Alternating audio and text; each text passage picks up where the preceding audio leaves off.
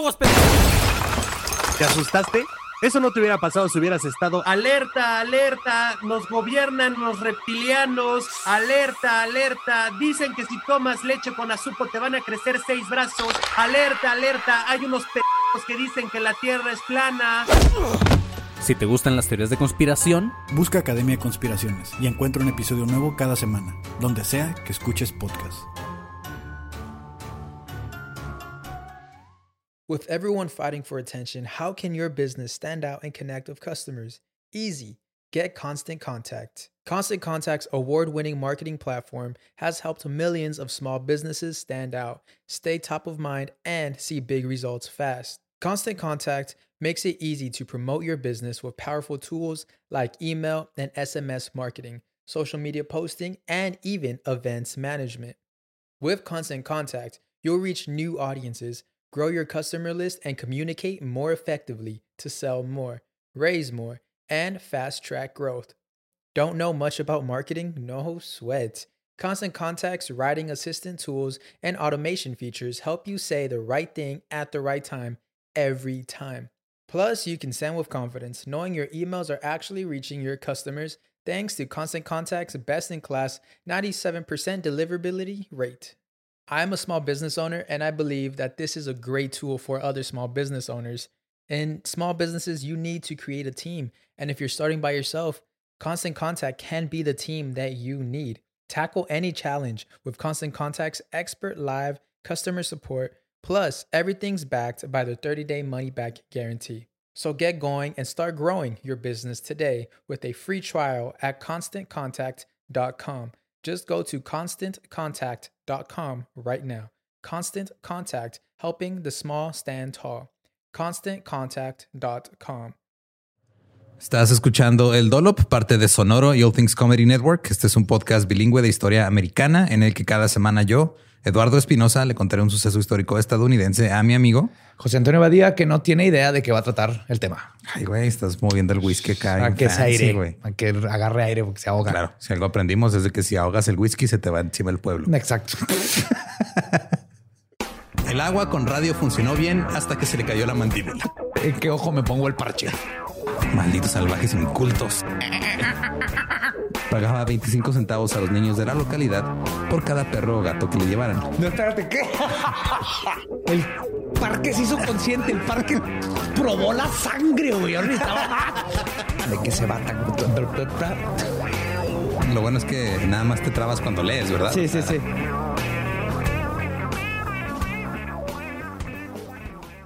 Siglo XIX. Está bien vergas este tema porque aprendí muchas cosas que no sabía que pasaban en ese entonces. Creo que el siglo XIX de esos siglos que están llenos de, de cosas que no sabíamos que pasaban, ¿no? Casi de...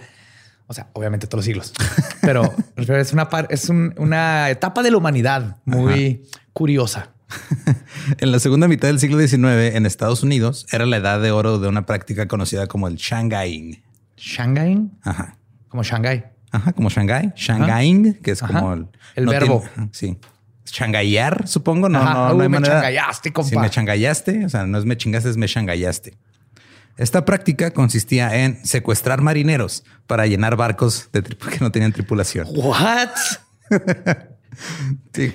A mitad del siglo XIX se vio el apogeo de la construcción naval, especialmente con la construcción de los eficientes y hermosos clíperes, que no sabía que así se llamaban los barcos veleros en español. Los clippers se llaman clipperes. Ajá. Esa es la traducción al español de clippers. Eh, es la RAE, güey. Sí, man. China y California construían los mejores clíperes del mundo, pero en contraste, la Marina Mercante estadounidense había pasado de ser el primer y mejor empleo de Estados Unidos en la época de la colonia a ser una ocupación de mala reputación que se equiparaba con criminales y prostitutas. Claro, mi mamá por eso ya no me quiere porque tengo tatuajes y nomás los marineros usan tatuajes. Claro. Y las prostitutas Y los criminales. y los criminales. Quedan lo mismo. Todos, todos andaban en barco. Ajá. Las condiciones de vida intolerables a bordo de los barcos, que lo platicamos un poco con Blackbeard, y el duro castigo de los marineros, dieron como resultado que cada vez menos estadounidenses quisieran subirse al barco. O sea, literal era, yo no quiero embarcar, güey, porque me tratan de la chingada. Sí, sí. Eso es como el servicio militar aquí. güey. Peor, güey. El Congreso había declarado ilegal azotar a los marineros. Ah, what? Hasta 1850 era ilegal Era, era legal, perdón, Ajá. azotar a tus marineros. En 1850 tuvieron que decir, ¿sabes qué, güey? Ya no los azotes, ya, ya no los latigues, güey. Pero igual, ¿quién te va a cuidar en el barco? Pero aún así se les trataba horrible porque lo que sí era permitido eran las novatadas, entre comillas. Estaban sancionadas por los tribunales, güey. ok. Entonces, según el Estatuto Federal, desde 1835 hasta 1898, con fundamento en el caso Butler versus McClellan de 1806, las novatadas brutales eran legales e incluían palizas corporales, pasar hambre y encarcelamiento. Sí, Ahorita ya nomás te rapan, güey, te echan, a- te mojan. te Sí, o sea, ya, ya no te pueden azotar, pero te pueden agarrar a chingazos, te pueden encarcelar y te pueden dejar sin comer. Eh, viene el nuevo güey, el nuevo médico, güey. Hay que echarlo con los tiburones. Ah, va a estar bien cagado, güey. Pero rápalo primero, güey. No, suelta el látigo, el látigo no. Cabrón, estamos civilizándonos. Hijo de tu pinche madre.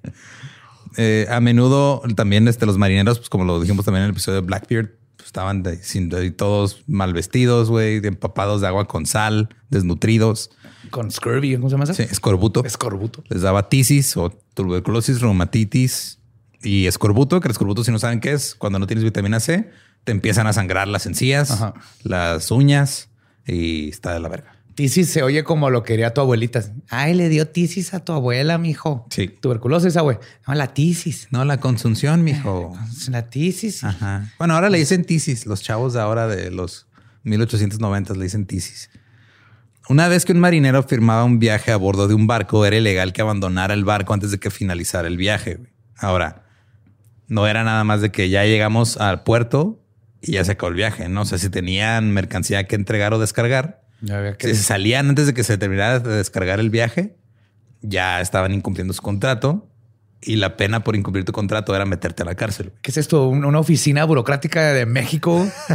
Póngase la camiseta, Rafa. Póngasela, baje esas madres. Pero está mojada y tiene sal. Me vale verga. ¿Quiere, que- que- quiere que le dé vitamina C para quitarle escorbuto o no? Póngase la camiseta. Todo esto hizo que fuera bastante difícil para los barcos reclutar marineros competentes. Aparentemente la gente buscaba trabajos en los que no te golpearan y no te mataran de hambre. Digo, la gente se pone muy especialita, güey. Medio fresas, güey. sí, Empezaron ya, ya sabes cómo se pone la gente. Quieren derechos laborales Seguro y, buenas, buenas. y este, que les aseguren que van a regresar vivos. O sea, come on. No, no, no. Además, la fiebre del oro de 1849 estaba en pleno apogeo. Que si no saben, pues en San Francisco en esa época, eh, por eso son los 49ers. Ajá. 49ers. Eh, hubo todo el gold rush o la fiebre del oro, que todo el mundo quería ir a San Francisco porque encontraron oro y dice, ah, me voy a hacer millonario. Y pues no todos No. se hacían millonarios. Muchos marineros habían ido a intentar extraer su fortuna. Después del descubrimiento del oro en febrero del 49, 60 barcos partieron de Nueva York hacia San Francisco, 70 desde Filadelfia y Boston, y a finales de año 697 barcos habían entrado a la bahía de San Francisco. La mayoría de los marineros abandonaron sus barcos para ir a buscar oro. Y urgía reclutar nuevos marineros. O sea, llegaban los barcos, se quedaban sin tripulación Y había que rellenar. que rellenarlos. Pues, los primeros reclutadores realizaron negocios legítimos, pero la demanda creció y la oferta disminuyó, por lo que los capitanes se volvieron hacia el Shanghai o el crimping, que también le decían esa práctica, que era de secuestrar güeyes y meterlos al barco. Eh, mi amor, no me lo vas a creer. Eh, estoy en el Atlántico. Sí, sí, me secuestraron. Ah, sí, claro. Ajá, de seguro te secuestraron tus amigotes. Espérate, tengo que colgar, me van a rapar y me van a meter a la cárcel. Así es, y le dicen ahora, ¿verdad? Ey, ve, ve consiguiendo naranjas. Eh, los crimps, como se les conocía a los estos güeyes que hacían estas prácticas, aparecieron en ciudades como San Francisco, Portland y Seattle, las ciudades portuarias más importantes. En la costa oeste, Portland eventualmente superó a San Francisco en la práctica del Shanghaiing y en la costa este, Nueva York abrió el camino después de Boston, eh, seguida, perdón, de Boston, Filadelfia y Baltimore. Y fue un pinche negociazo, güey. Para 1852 había al menos 23 bandas de criminales que se dedicaban al puro Shanghaiing. What? En la costa de San Francisco, nada más. güey. Shit. El crimp se ganaba la vida proporcionando tripulaciones a los barcos. A menudo el crimp tenía una o más pensiones que proporcionaban alojamiento y otros servicios a los marineros. Tú llegabas, güey, desembarcabas, decían, ah, cállate, güey, aquí tengo, aquí tengo un cuartito, güey, aquí tengo chelas, aquí tengo whisky, aquí hay mujeres, aquí te quedas. Y luego despertabas en un barco. Qué buena cruda. güey. A todos los marineros decían Jack, así de, oh, sí, o sea, ah, sí, es un Jack, tú tráete. Ok. Los encargados de embarque empleaban corredores, que eran güeyes que llegaban en bote hacia los barcos. O sea, cuando los barcos llegaban al puerto, Ajá. Antes de que anclaran, pues llegaban estos corredores y decían, no, vente, güey, yo tengo la mejor pensión acá. Es como, como cuando llegas a cualquier zona turística y están todos los taxistas que te llevar a un hotel, güey. Ajá, a un hotel o a un restaurante. Sí, Simón. Como cuando como la, o la vez que terminamos en el en, un, en el techo en el zócalo, güey. En un techo. Enchiladas de 300 pesos. Sí, y que no aceptaban tarjeta. Aparte. Sí, que nomás nos tomamos una chela y fue, no mames, ya pagué 50 pesos por una chela, ya déjame ir, güey. Eh, Ah, el trabajo de los corredores pues, era llevar a los marineros a la pensión o al salón, porque también van a ser como bares o salones.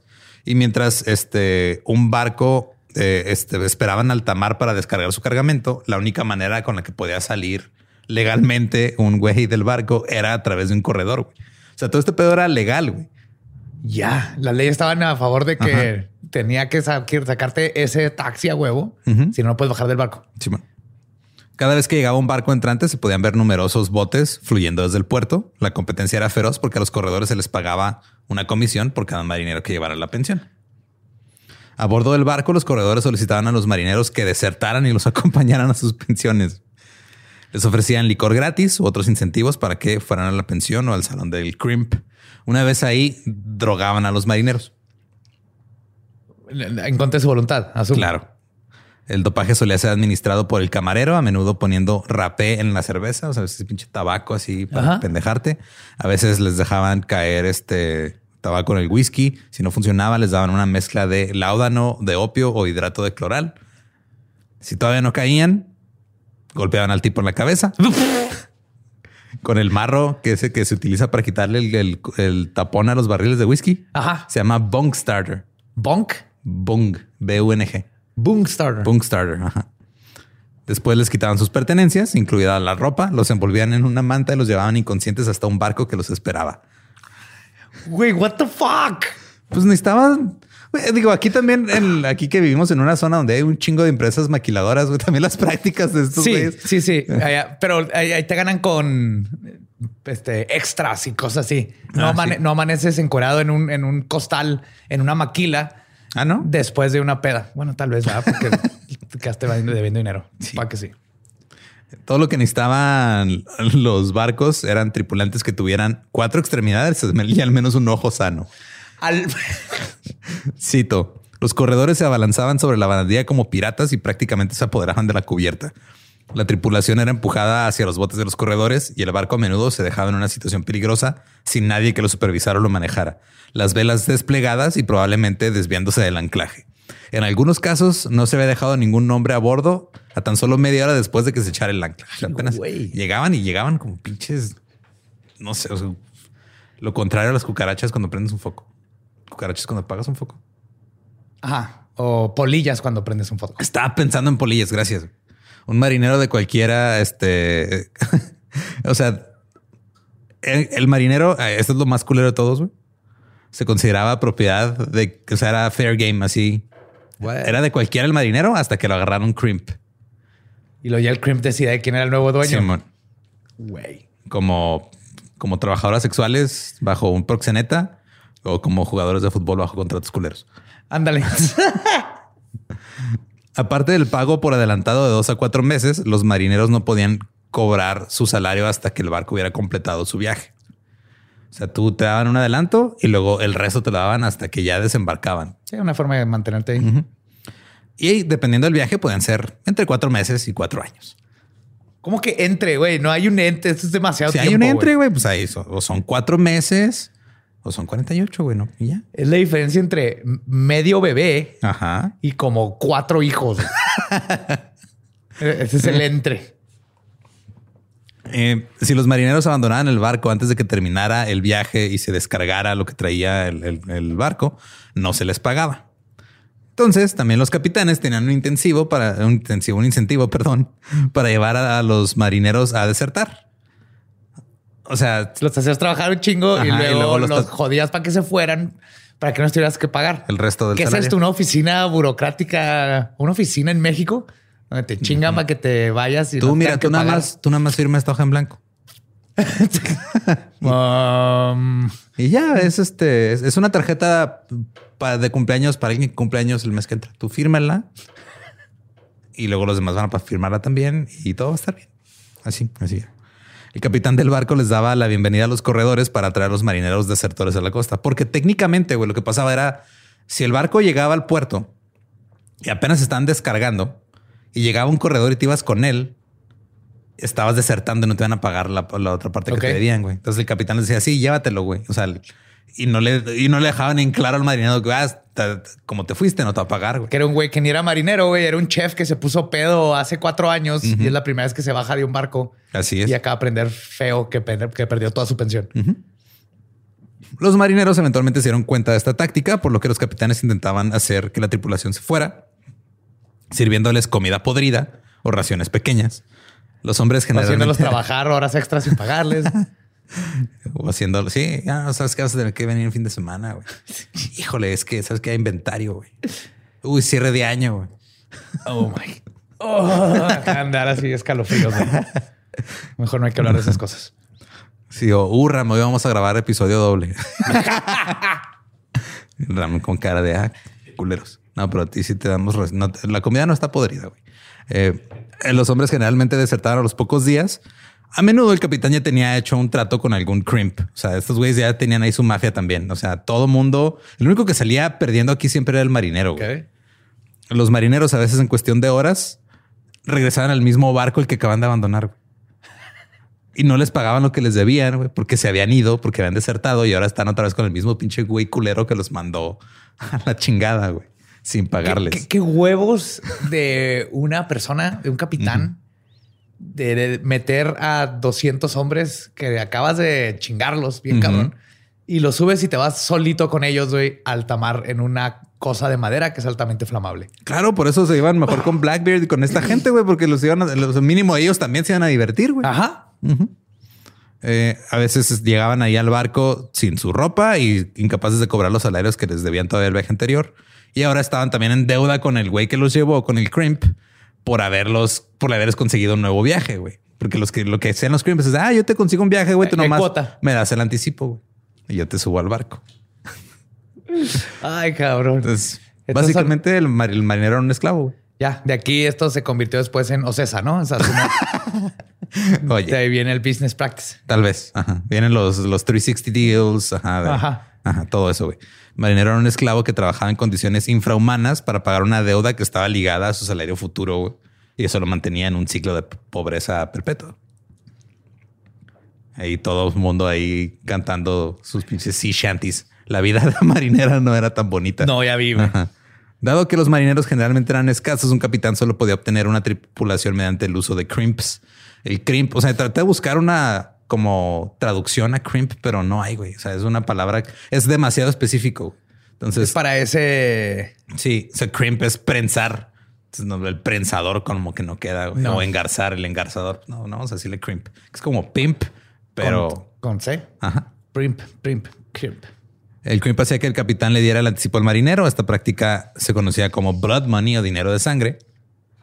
Porque con- muchas veces los hombres que llevaban inconscientes a los barcos iban manchados de sangre. El paseo marítimo a lo largo de la costa de Barbary en San Francisco era una de las zonas más peligrosas de San Francisco desde el comienzo de la fiebre del oro.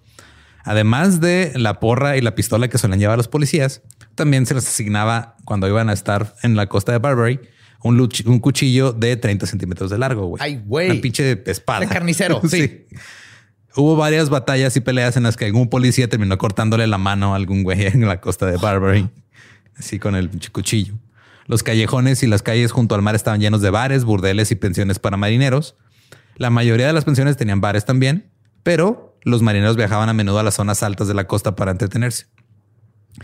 La Gaceta de la Policía de California advirtió al, al público y a los residentes sobre el strychnine whisky o el whisky con estricnina Eso es- suena bien vergas, no en esos tiempos. que era utilizado por, por los bares para atrapar a sus presas. Había muchos bares con nombres como The Nymphia, The So Different, The Fierce Grizzly, Fat Daughteries, The Nice. Crutch. The crutch, Ajá. la entrepierna. Eh, no, la, Ah, ya, la muleta. The Crutch. Tiene más sentido. Y uno que tiene un nombre terrible, pero es, se llamaba Nigger Purcells.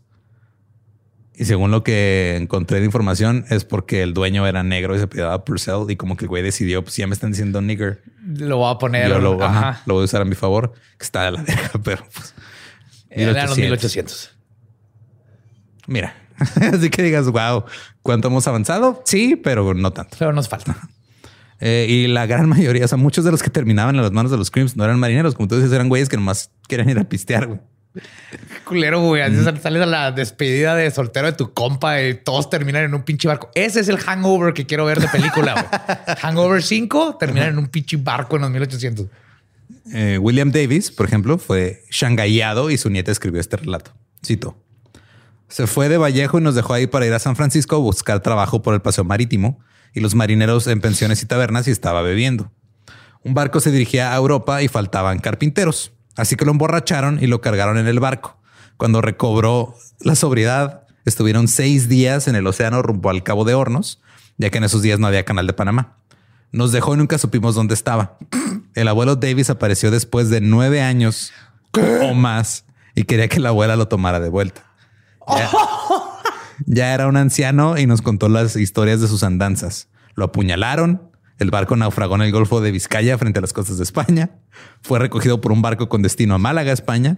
Navegó hacia Inglaterra, luego a Canadá y a California buscándonos. Luego llegó a Logan y nos encontró, pero la abuela ya no lo quiso tomar de vuelta, así que se fue. What the fuck? Perdió, fue a buscar trabajo y perdió nueve años de su vida, güey. Ay, güey. Ajá, y no podía, o sea, no, no había manera de contactarse con su familia, güey, no había nada. O sea, Sí, sí, entiendo, entiendo a la abuela que ya tuvo que hacer su vida. güey. Simón. Qué feo. güey. Oh my God. Qué pedo. Había una serie de crimps bien conocidos en San Francisco. Los pinches apodos son lo mejor, güey. Horseshoe Brown. o Herradura Brown, Ajá. que se ganó su apodo golpeando a los marineros en la cabeza con una herradura. Ahí está el güey, trae una rueda en la mano. Vámonos de este pinche bar, güey. Estaba también Honest Arnold o Arnoldo el Honesto, que obtuvo su apodo porque nunca le dijo la verdad a un marinero. y estaba Calico Jim, que era conocido por haber matado a seis policías que habían ido a investigarlo. Y estaba la madre amazónica Bronson, Amazonian Mother Bronson, What? una mujer que era tan poderosa que supuestamente anestesiaba a los tripulantes con sus propias manos. Oh, boy, güey. Y también estaba la señora Pigot. Ella tenía una pensión que se especializaba en una bebida que tenía ginebra, brandy, whisky y opio. Uf. Era una y terminabas nueve años. Y yo creo que le Regre- superior a las mujeres porque nadie sospechaba de esos lugares. Ajá. Era perfecto. De todos los criminales en la costa de Barbary de San Francisco, la villanía de un hombre le valió la etiqueta de el rey de los crimps, James Kelly, que después fue conocido simplemente como Shanghai Kelly. Ok. Era un hombre bajo y ancho, de pelo rojo salvaje, con mucha barba y un temperamento espantoso. Irlandés, irlandés. Lanzó en Arna en 1820, se dirigió a California en 1848. Nadie sabe realmente de dónde era en Irlanda. Nada más de repente llegó y el güey nunca dijo nada. O sea, es, I'm Irish y ya. Soy irlandés, no pregunten. The morning. Ajá. Kelly se especializaba en viajes largos. De ahí viene el término Shanghai. Oh, que es lo más lejos que llegabas. Una cosa era despertar en un barco que iba a Alaska o a las Islas Cook, pero despertar en un barco que iba a Shanghái significa que habías perdido años de tu vida. Eran los peores barcos y los viajes más indeseables. Kelly se instaló rápidamente en la pensión de marineros en, en el 33 Pacific Street, en el corazón de la costa de Barbary. Era un edificio destartalado de tres pisos, construido sobre pilotes porque cuando subía la marea, el agua pasaba abajo de la casa. Ok. Entonces, para que no se fuera ahí, de repente se mojaba la puerta y ahí Sí, sí, pero estaban en Pero Haití. estaban, Hay muchas cosas así. Simón. Eh, Kelly enviaba a sus corredores a los barcos, atraían a los marineros con promesas de mujeres y licor. Si un corredor conseguía que un marinero abandonara un barco, era una doble victoria, porque como dije, pues uno, Comisión. si se te quedas tu comisión y aparte estás creando una vacante, güey. Entonces metes al otro metes y al otro, güey. Kelly también era un innovador. Inventó el puro de opio. Oh, shit. Manda, los mandaba a hacer en Chinatown. Entonces agarraban opio y lo mezclaban con el tabaco para rolar, güey. Entonces, como ya muchos Estás güeyes. fumando opio. Sí, estás fumando opio. Como muchos, muchos ya estaban, este, o sea, había ya ma- marineros cautelosos que decían, no, yo me sirvo mis propios tragos, yo no agarro nada porque me van a terminar chingando. Llegaban y decían, ah, no, está bien, güey, tú sírvete, miras más, te regalo un puro. O llega el pendejo por atrás y te da con una herradura de caballo en la cabeza y te hablando a verga. Claro, digo, pero es que había maneras más elegantes de hacerlo, güey. Sí. Ya cuando ve- veamos más la historia de, de este Shanghai Kelly, te vas a dar cuenta que el güey, o sea, Era el- era, era, era cabrón. Le decían el humo de Shanghai, estos puros con opio. güey. También tenía su bebida especial, que era eh, schnapps con opio. O sea, todo tenía opio. güey. Si no tenía opio, le echaba láudano o hidrato de cloral, que láudano también es como un derivado del opio, creo. Ajá. Y el hidrato de cloral es este, ya lo hemos mencionado y se me olvidó. Y eso que dije, ah, lo voy a leer para que no se me olvide qué era. Y se me olvidó. Pero ahí está. ¿Qué onda, compa? ¿Quiere un opio bomb? Que diga Jagger bomb. que aquí tenemos gratis. Llégale, llégale. ¿Te imaginas, güey? Una, o sea, si de por sí, cuando tomas tragos cuestionables azucarados en bares, güey, terminas de la hecho mierda, güey. Después de un puro de opio, shot de algo con opio, Ajá. putazo en la cabeza con una herradura y luego estás en el marro. Nada mejor para curar la cruda que moverte de suavecito de la derecha a izquierda constantemente. Eh, si el marinero se las arreglaba para seguir de pie después de fumarse el opio y tomarse el opio, le daban un golpe en la cabeza. ¿Estás listo para convertir tus mejores ideas en un negocio en línea exitoso? Te presentamos Shopify. Tal vez no lo sabías, pero nuestro podcast More Than Mamis es un negocio y lo empezamos por supuesto para desahogarnos y hablar sobre la maternidad, no para convertirnos en expertas de ventas y del e-commerce. Así que sí, necesitábamos ayuda para vender nuestro merch y poner en marcha nuestra tienda. ¿Y cómo suena con Shopify? Llegó otra venta. Shopify es la plataforma de comercio que está revolucionando millones de negocios en todo el mundo. Ya seas un emprendedor desde tu casa o desde donde sea, Shopify es la única herramienta que necesitas para iniciar, administrar y hacer crecer tu negocio sin dificultades. Con Shopify puedo gestionar pedidos, envíos y pagos desde cualquier lugar, brindándote toda la información y estadísticas de tus ventas al detalle. Regístrate para un periodo de prueba con tan solo un dólar al mes en shopify.com barra sonoro, todo en minúsculas. Ve a shopify.com barra sonoro para llevar tu negocio al siguiente nivel. Shopify.com barra sonoro. La velocidad era importante para Shanghai Kelly debido a que los capitanes de los barcos a menudo se desesperaban por encontrar tripulantes en el último minuto cuando se daban cuenta que no llegó la tripulación. Necesito gente ya. Entonces, debido a esto, Kelly in- instaló tres trampillas frente a su barra. ¿Qué es trampillas? Trapdoors. What? Así de villano de De James villano, Bond que se abre el güey. piso y caes. Ajá. Cuando necesitaba un tripulante rápidamente, Kelly manobreaba al hombre hasta el lugar correcto en el bar, mientras el, el bartender le servía un trago adulterado.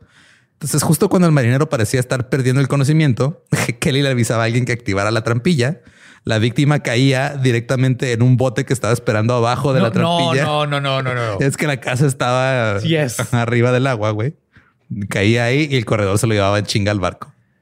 John, ven, pá- párate ahí. No, más para acá. No, más para allá. No, cabrón. para- ¿Por qué ahí? No, pues, puedo, sab- puedo tomar acá. O sea, no tengo No, que no, no, estar- no. Acá. Das dos, dos pasos para la, esa- la otra derecha, chingada madre, John. Pero no, nomás yo John, quiero tomar. Jack, Jack, para allá. Estoy seguro que una de esas tuvo que haberle picado y se abrió así que de película a un lado del güey. Güey, Wow. a ese nivel llegó pinche James Kelly. Le tengo que dar crédito por eso. Está vergas. El hombre, eh, la víctima, a menudo resultaba herido por la caída, pero tenía un largo viaje por delante para recuperarse. No había pedo. Si la combinación de la droga y la caída lo mataban, Kelly no perdía su comisión. El hombre muerto sería envuelto en una manta y vendido al capitán del barco como alguien que iba muy dopado. Los capitanes no se daban cuenta hasta varios días después que estaba muerto el güey, ya cuando No estaban cierto. adentro en el Pacífico. Hay como cuando tenían un patito en la feria y ya a la casa estaba muerto. Sí, pues es que digo, están tan acostumbrados a que llegaban ya hechos mierda, güey. O sea, llegaban y estaban. cuestionaban, no ponían. Ajá. "Chía, Ah, ese güey está bien dopado y no se mueve. Ah, ok. Y luego lo dejaban ahí. Ah, mira. Y ya nada más a la próxima le decían, oye, güey, me diste uno muerto, güey. Te pases de verga, güey. Pero venía pintadito de verde, güey. Sí, o sea, se ve bonito y todo, pero pues te encariñas con él y luego se muere, güey.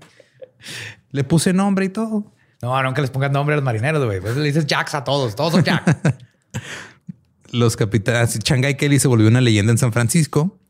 Muchos marineros regresaban a intentar vengarse de Kelly, pero el güey era tan bueno que la mayoría de las veces terminaban en otro barco, güey. los volví a chingar. Sí.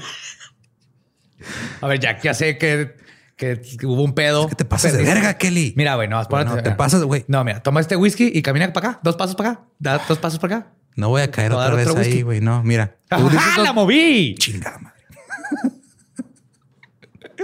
Había otros que intentaban demandarlo o usar recursos legales. Había un grupo de, eh, de abogados que se la pasaban en los bares. Tenían mala reputación y empezaron a, a entablar demandas contra Kelly y contra los dueños de los barcos.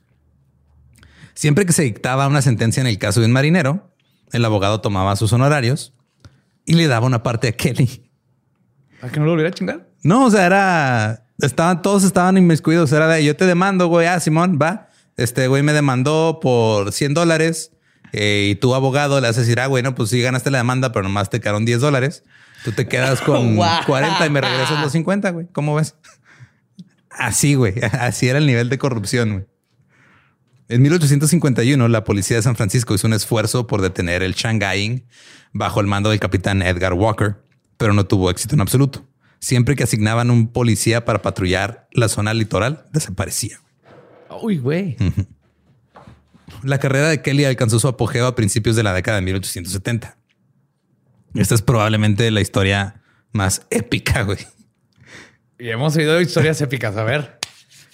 Un convoy de tres barcos envió un mensaje por medio de un corredor cuando pasaban por las islas Farallón de que estaban terriblemente cortos de tripulación debido a enfermedades y deserción. Necesitaban alrededor de 100 güeyes para recuperar su capacidad máxima. El barco principal era The Reefer y tenía este, a sus barcos que lo acompañaban. Y The Reefer era conocido entre los marineros por ser uno de los peores barcos. La comida culera. Si, te si no te mataba el mar, te mataba la comida o te mataba el capitán a chingazos. El changa de Kelly chinga así que dos por uno. la cheve a la hora que sea. Son las tres a tres pesos. Son las cuatro a cuatro pesos. Kelly recorrió el vecindario y vio que las opciones eran escasas. No había casi ningún barco en el puerto y había puros clientes habituales en el salón de los que no iban a caer. Y no se veía bien. Pero ¿por qué sigue habiendo gente ahí, güey? No mames, güey. Pues porque digo, no había nada más que hacer, güey. Era 1850. Bueno, sí es cierto. Shit. Pero 100 hombres era una comisión enorme. Dijo, es un chingo de lana. güey. Luego se le ocurrió lo que se considera la mayor estafa de Shanghai de todos los tiempos. Sacó todo el dinero de su caja, alquiló un barco de vapor de esos de ruedas de paleta que se llamaba el Goliath y lo rentó por dos días. Dijo que se estaba preparando una fiesta de cumpleaños. No, no, no, no. Nadie lo cuestionó porque nadie sabía cuándo cumpleaños. Dijo, ah, Simón, ah, pues cuándo cumpleaños. Ah, pues dice que ahorita, ah, güey, ya. Chis, irlandeses raros nomás festejan un cumpleaños al- al- en toda su vida. Kelly envió un mensaje por toda la costa de que iba a tener una gran fiesta en el, en el Goliath con bebidas y alcohol gratis. Y era su forma de decir gracias a todos los que lo habían ayudado a lo largo de los años. Eh, cabrón, es barra libre en mi cantón, güey. No están mis jefes. A ver, agua loca, conopio, ah, Ah, cigarros con opio. ajá. El baño va a tener opio. A ver, opio con opio. Muchas personas, muchos güeyes, menos los más desconfiados, se subieron al Goliath. Y en el Goliath había de todo, güey. En la fiesta había estafadores, mendigos, ladrones, asesinos, proxenetas y güeyes que nomás querían party. Después de que había más o menos unos 100 hombres en el barco, Kelly dio la señal y salió al mar. Había abastecido el barco con ron y whisky, comida gratis y sus propios meseros. La bebida comenzó de inmediato. Cuando el barco pasó debajo del Golden Gate, la fiesta iba bien. Los hombres empezaron a tropezarse y a desplomarse por todo el barco porque todo tenía opio. Para cuando el Goliath alcanzó al reefer que estaba ahí cerca y los barcos que lo acompañaban, Kelly estaba listo para hacer su trato y descargar a las víctimas. No mames. Los dejó ahí y se regresó a la bahía de San Francisco güey, con un chingo de dinero. Oh my fucking God. ¿Pero le dieron regalos? Pues le dieron dinero. Pero era su cumpleaños, güey. Estoy Pues preocupado. no sé, o sea, no sé si la gente Yo llevó sé que llevó un chingo de dinero, pero Kelly esa noche lloró porque nadie lo Nadie lo felicitó. sabía que sus verdaderos amigos no fueron, güey, que lo conocían, lo culero que era. Luego Kelly se dio cuenta que tenía un pequeño problema. Le había hecho a todo mundo que iba a tener una fiesta en su barco. Iba a estar muy raro que regresara el barco solo. güey. ¿Qué hizo? Pensó en esperar a la noche y regresar cuando nadie se dio cuenta. Pero al mismo tiempo le llegó la noticia de un barco que andaba por ahí cerca, que se llamaba el Yankee Blade, que se había estrellado contra una roca y estaba entrando en agua. Entonces cambió de rumbo, se dirigió hacia el Yankee Blade, rescató a todos, les dio también de comer y de pistear. Cuando llegó el Goliath al puerto, salieron otros, eran otros 100 güeyes más o menos, pero salió gente peda, güey. Mira, güey, yo no sé, yo nunca puse atención. Yo no sé cuántas veces tal vez estuvimos en una fiesta y salió gente que no era la que estaba ahí. ¿Verdad? I don't know. No cuenta esas cosas. Y así fue. Esa es la estafa más cabrona de Shanghai. Wow. Y, y- y- y salvó vidas. Salvó vidas, o sea, arruinó unas, Salvó, salvó otras, otras. Todo tiene que tener un balance. y una pedota de barra libre, güey. Este güey hubiera sido Team Thanos, güey. Todo el mundo sabemos que las barras libres nunca terminan bien. Nunca, nunca. Pero James Kelly no era el único Shanghai Kelly. Había otro güey que se llamaba Joseph Kelly, que te- era más conocido como Bunko Kelly. O sea, los dos se dedicaban al Shanghai, pero este Banco y Ah, Shanghai. Banco y Shanghai Kelly. Este güey estaba en Portland. Portland en ese tiempo también era conocida por su peligroso puerto, como el San Francisco. Portland tenía un subterráneo y tenía una red de, de, este, de túneles que se les conocen como los túneles de Shanghai. Que de hecho, si tú vas a Portland, hay como tours turísticos que te dicen, te explican todo el pedo. Eh, y se dice que como funcionaban estos desde que estaban ahí en los túneles, ahí por la, la- como que ah, de repente había mujeres acá que les decían, ay, sí, vente, guapo. Y se los chingaban. Los drogaban, los secuestraban y se los llevaban a un barco. Porque pues así Sí, sí, sí. son, o sea, yo creo que de aquí vienen todas las, como todos los miedos que tienen los papás, así miedos estereotípicos de, no, mijo, no te vayas a ese callejón. No te metas en un túnel. Ajá, no te metas en un túnel. No porque- vayas a una barra libre en el mar con un güey que se dedica a chingar gente. Según los cálculos de Bonko Kelly, este, más o menos unas 2000 almas deben su tiempo en el mar a él. Kelly pasó su primera vida en el mar. Escribió un libro en sus memorias sobre un naufragio en la isla de Madagascar. Fue rescatado del naufragio por unos nativos. Fue alimentado con una sopa. Estaba comiendo esa sopa bien a gusto. Luego miró la jarra de barro que almacenaba el resto de la sopa y vio la mano derecha de uno de sus compañeros del barco. Oh, fuck. Sí, Caníbales. Sí. De repente llegó una tormenta y él y algunos otros marineros siguieron la pista de otro marinero que describieron como un viejo, un güey, un pirata muy viejo. Escaparon de, los de sus rescatadores que tal vez se los iban a comer y luego los capturaron piratas. Eran otros, era mira, cuando la vida, cuando la gente dice, ah, es que en esos tiempos la vida era más simple. No, nunca ha sido más simple la vida que ahorita. güey. Jamás, güey. Jamás Jamás. en la vida ha sido tan simple. Puedes sacar tu teléfono y pedir comida que va a llegar casi directo a tu boca. Eso es lo simple que hay ahorita. Ya decía, a los ocho años me dio tuberculosis y luego tuvieron que cortar una pierna para curarme. Luego me secuestraba un pirata saliendo de ahí. Un tigre se comió mi mano izquierda. Perdí 12 hijos. Y luego eh, fui a Shanghái y un vato jaló a una palanca y una pinza me agarró del techo. Eran otros tiempos. Afortunadamente, Kelly y su banda lograron encerrar a los piratas en el barco antes de desembarcar en la India. O sea, llegaron y se amotinaron y dijeron, va, güey, nos chingamos. En 1879, Kelly se bajó de un barco en Portland. Aproximadamente las tres quintas partes de todos los marineros que llegaron a Astoria o Portland abandonaron sus barcos. Kelly tomó el oficio de crimp y se volvió tan bueno en ello que Stuart Holbrook, un escritor que se especializaba en vender este, la historia local de Portland al público lector de la costa este, lo describió como, cito, un artista, Uy. porque la magnífica imaginación con la que aplica su ocupación es nada menos que creativa. Ok. Según Holbrook, un octubre, mientras buscaba marineros para un barco que partía la mañana siguiente, Bunko Kelly hizo sus paradas habituales en el área de Skid Row, de allá de Portland, que era por el área del barrio de Erickson, Glaciers, Ivy Green y el barrio de The Senate, y no encontró a alguien para reclutar. A punto de darse por vencido, notó una estatua de madera de cedro de seis pies de alto en el exterior de una tienda de cigarros al otro lado de la calle. Envolvió la estatua en una lona y la llevó hasta el barco. Y dijo que era un güey que iba bien dopado y lo dejó tirado y se fue. Dos días después se descubrió el engaño y los marineros arro- arrojaron la estatua por la borda. Cito.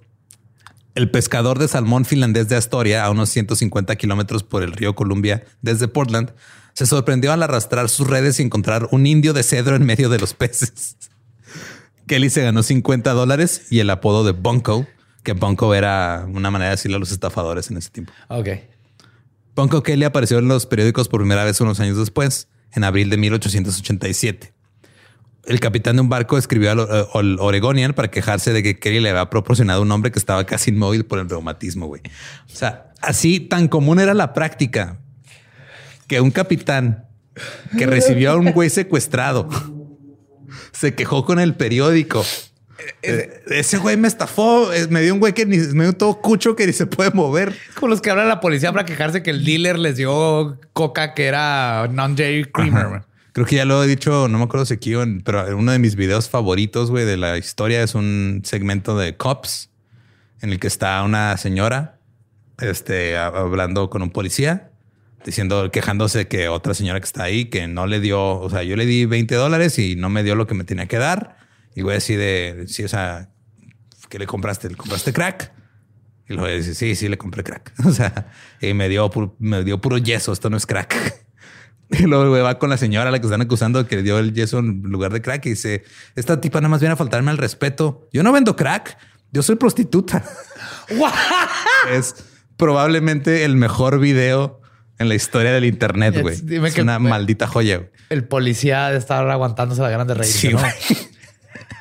Si lo ves así como que, ah, fuck, no mames. Aparte es así que ah, no hubo un crimen aquí. Ella no compró crack, compró yeso y ella no estaba vendiendo crack.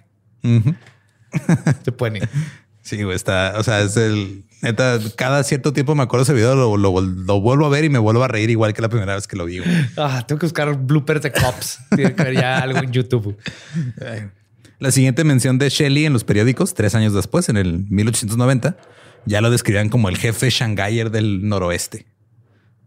Su hazaña más famosa fue en 1893, cuando se le pidió a Bunko Kelly que proporcionara al barco Flying Prince con 22 hombres, a razón de 30 dólares por cada uno. Kelly notó que había una trampilla abierta en una acera. Es que hay algunos...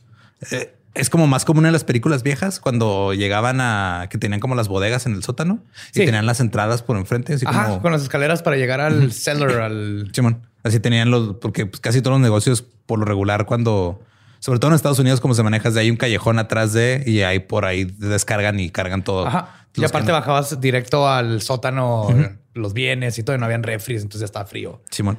Entonces, este se vio una de estas trampillas en una acera eh, y se le hizo raro algo. O sea, dijo, "Pues, se escucha como ruido y está raro este pedo. Y entró y se encontró con 24 güeyes que habían intentado robar. O sea, se habían metido ahí porque creo que están metiendo a, a robar el, el- el sótano del bar. Pero por error entraron al sótano de una funeraria, güey. Entonces agarraron un pinche, desmadraron un barril que creían que era whisky y era líquido para embalsamar. güey. Oh, my... Entonces algunos tomaron de esa madre y estaban ahí todos jodidos, todos apendejados. Y Banco le dijo, me los llevo, güey. Güey, este Kelly es más como de, de oportunidad, güey. Ajá, el otro era más... El otro es agarré un indio, espero que no se den cuenta que está completamente tieso. Ajá. Me acabo de encontrar 24 idiotas. Ajá. Let's do this. Pues es el mismo Kelly. El otro Kelly fue el del barco. Este es Bunko. Sí, este es Banco. Simón. O sea, Bunko fue el del indio y el de este. Sí, por eso este vato es Simón. como de oportunidad. Ah, ya, El- Simón. sí. Simón. Sí, o sea, fue de... el pedo fue que 10 de ellos se intoxicaron y se murieron, güey, con el pinche líquido para embalsamar. Y llevó a los 14 super- sobrevivientes y a los 10 cadáveres al barco. Le pagaron por todos. El barco ya iba río abajo por el, río Columbia cuando descubrieron los cadáveres. Los retiraron en Astoria, Oregón. Y luego los periódicos se lo entraron de la historia. Más o menos por este tiempo, Bunko Kelly fue arrestado. Pero no por secuestrar güeyes y subirlos a un barco, porque eso era legal. Fue arrestado por presuntamente asesinar a G.W. Sayres, un contrabandista de opio. Ok. Este güey lo encontraron este, asesinado a golpes y lo, lo arrojaron al río Willamette. Ahora, otra de las de los negocios de Punko Kelly era vender opio falso, que en realidad era una mezcla de arcilla y se los vendía a la población eh, china local. Entonces, supuestamente sacó a Sayres de su casa con promesas de un plan para recabar unos 200 dólares vendiendo opio falso y luego lo golpeó hasta matarlo. Antes de que Kelly fuera condenado a cadena perpetua, él dijo que él dijo, güey, yo soy inocente. Me están, este, esto es un montaje, güey. Yo no maté a ese güey. Los demás güeyes me están poniendo un cuatro, güey. Yo no fui, neta. Ajá. Y probablemente está diciendo la verdad. What? Había estado trabajando para Larry Sullivan, que era un boxeador que después de boxeador se convirtió en crimp. Y era empleado de la casa de marineros de Sullivan en el 113 de North Second Street. Sin embargo, en septiembre de 1894, Kelly se separó de Sullivan y se puso a trabajar con otra persona, alquilando una pensión que se utilizaba también este, pues, como salón para marineros en B Street. Pero Sullivan se encabronó y se agarraron a madrazos. Tres días antes del, as- del asesinato, Sullivan, Kelly y otros dos hombres fueron llevados a la cárcel, por lo que las noticias locales llamaron una animada pelea callejera. Kelly mantuvo su inocencia, dijo que todo era un montaje de Sullivan y otros estos güeyes. A veces cambiaba su historia, pero él decía, "Ah, yo soy inocente. Decía, o me está incriminando Sullivan, o a veces este, decía que no, es que un pinche abogado de Portland fue el que me, me- me puso este pedo. Pero alguien O me está chingando. Alguien me está chingando. güey. Dijo, de seguro es este abogado que quería que yo secuestrara a Sayers porque quería quitarlo del camino para, para ganar su caso. O sea, traen un cagadero cabrón. güey. Al final, el jurado tardó dos horas en declarar a Kelly culpable de asesinato en segundo grado. Mientras estaba en prisión, Kelly escribió sus memorias que se llaman 13 años en la penitenciaría del estado de Oregon. ¿Cómo supo que iba a estar 13 años? Pues duró este, no me acuerdo si duró 13 o 15, pero pues yo creo los empezó a escribir y, Y luego ya al los 13. final puso el título. Ah, esa es buena. Yo creo que le había puesto en pensando así. Día uno. Voy a estar aquí 13 años. Oye, güey, ya saliste. No, espérame, me faltan 7 No, no, años no, para acabar mi libro. Yo no puedo borrar esto, güey. ¿Sabes lo que cuesta la tinta? No, no, y las hojas. No, no, así que el título. Aparte, ya me hicieron una portada. ¿Sabes lo que cuesta la tinta de las hojas? Como cuatro güeyes, uno tal vez muerto. Afirmó en este libro haber luchado en la guerra civil estadounidense como parte de la Armada del Sur. No.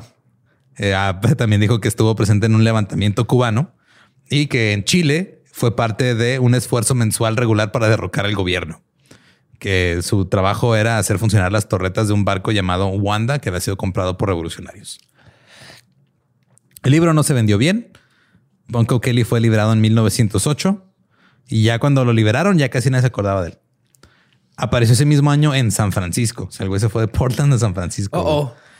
El San Francisco Call eh, indicó que trabajaba para Abe Ref, un jefe de pandilla que estaba siendo juzgado por soborno. Cito. Bunko Kelly, otro indeseable, que reporta abiertamente al chico de la oficina de Ref, Charlie Haggerty, durante los recesos de la corte también estuvo presente. O sea, el güey salió en una nota de periódico donde estaban hablando de otro güey. Ajá. Entonces, por eso hay más o menos registro de qué hizo después. güey. Ya. O sea, pero en realidad no se sabe. O sea, después de que salió de la cárcel, nada más de repente apareció en San Francisco, luego ya nadie sabe qué pedo. Oh, oh. Ahora, el gran problema con esto de las, de las historias de estos dos personajes es de que sí están muchas registradas en libros y en artículos, güey, pero no se sabe qué tanto es verdad y qué tanto no. güey. Como, yo- como los piratas. Simón. Nunca sabes que hasta dónde, hasta qué grados inventaron que Barba Negra podía volar. Ajá. Pero yo quiero creer que el pedo del barco de Shanghai Kelly fue real, güey. Yo voy a creer eso también. Porque Yo- no mames, es- ese plan es, es- es- ese plan no mames, ni a Adam Sandler se le ocurre para una película. No, güey. lo pones en la película y nadie se la cree. güey. No. Y que encontrarte otro barco que, ah, sí, por cierto, acaba de encallar estos. Llévatelos, güey, para que no y se aparte, mueran. yo no dudo para nada que un barco que ofrece barra libre no se vaya a llenar. Es, es totalmente posible, es plausible. Eh, no hay constancia, eh, por ejemplo, del. O sea, se suponía que Bunko Kelly había nacido en Liverpool y luego había terminado acá en Estados Unidos, pero otros registros dicen que en realidad nació en Connecticut. No hay constancia de eh, la existencia del indio de la tienda de puros. No hay como que registro de que se haya reportado un robo, que igual también puede ser porque pues, eran los 1800 y Sí, la gente no indio de reportaba. madera que se perdió. Güey. Eh, también eh, los, o sea, Kelly aparece en los registros oficiales de la corte, eh, porque pues también a veces se demandaban entre ellos. O sea, entre es donde aparece el nombre. En abril de 1887, por ejemplo, llevó a su propio hermano a, la- a los tribunales por una deuda de 50 dólares, aunque aparentemente después de eso siguió trabajando con él. Hay una historia en el Oregonian en 1889 que relata las quejas de un marinero samoano, quien dijo que Kelly lo había encerrado en una habitación cuando no pudo encontrar un barco que se lo llevara. Tras aquí adentro, cabrón. Nada más una noche, güey. Una noche te, te puedes ir. Toma un Nintendo Switch, güey, juégale. En 1891 fue arrestado por mantener una casa desordenada, un disorderly house. Ahora, el pedo con este ¿Te van a término, arrestar por eso? El pedo con este término es de que no saben si se refiere a una casa de apuestas, a un bar o a un burdel. Oh, ok. Era No, una no. manera como moralmente bonita de decirle a este güey está. No, no es, no es que antes me podían arrestar porque no quité el polvo de la tele con mi hijo Gabe. No. Y entonces está desordenada la casa. No te pueden arrestar, pero Al tienes- menos que dejé el polvo en la tele y hay tres prostitutas en el sillón a las cuales estoy pimpeando. Exacto. sí. Eso ya es una casa desordenada. Ajá. Ok. Que honestamente, si llega Gabe, se va a enojar más por el polvo que por las prostitutas. Probablemente. Eh, pero pues sí, o sea, el- el- es el pedo con estos güeyes que son como puras. O sea, son muchas historias. O sea, los güeyes existieron y eran criminales y hacían todo este pedo. Pero no se sabe qué tanto es exageración o qué tanto son este, detalles extras que pasaron de boca importa, en boca. güey, mientras creamos en la, en, en la puertita escondida de Kelly. Es que está bien vergas todo. O sea, ¿a, a qué grado llegas a diseñar algo específicamente para poder seguir cometiendo tus crímenes? Sería un sueño. Para, para optimizar, güey, para optimizar tu flujo de secuestrados al con mar. un tobogán, güey. O sea, con, con poquito más dinero y tecnología, el, el Shanghai Kelly hubiera puesto esos tubos de del, ban- del barco de los demasiados. en el baño, güey. Eh, que, "Ay, me voy, voy a cagar. Y Pero no vuelves más a ver a tu ajá, compa en seis años. Lo más cabrón que se me hacía era eso, ese pedo que llegaban güeyes a reclamarle, el güey los invitaba a pistear y se los chingaba otra vez. güey. O sea, pero esa es la historia de los Shanghai Kellys. y que, que la pinche la vida en el mar no era más sabrosa que chingados. güey. Nope, nope, nope, nope, nope, nope, nope. Ni la vida en los 1800 en general, güey. y estamos hablando de hombres en los 1800. No mames.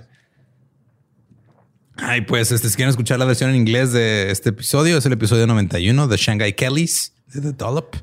Y recuerden que este nos pueden seguir to- en todos lados como arroba el Dollop. Pueden buscar nuestra mercancía que estamos portando hoy orgullosamente. Oh, yeah. Eh, también ahí en las redes está toda la información. Tenemos playeras con chunchos y tazas con Dricker. Y pues a mí me pueden encontrar como arroba ningún Eduardo. Ahí me encuentra como el Diablo. Y recuerden que si no conocen su historia, están destinados a despertar nueve años después en Shanghái. Y luego regresar y luego volver a terminar en otro barco.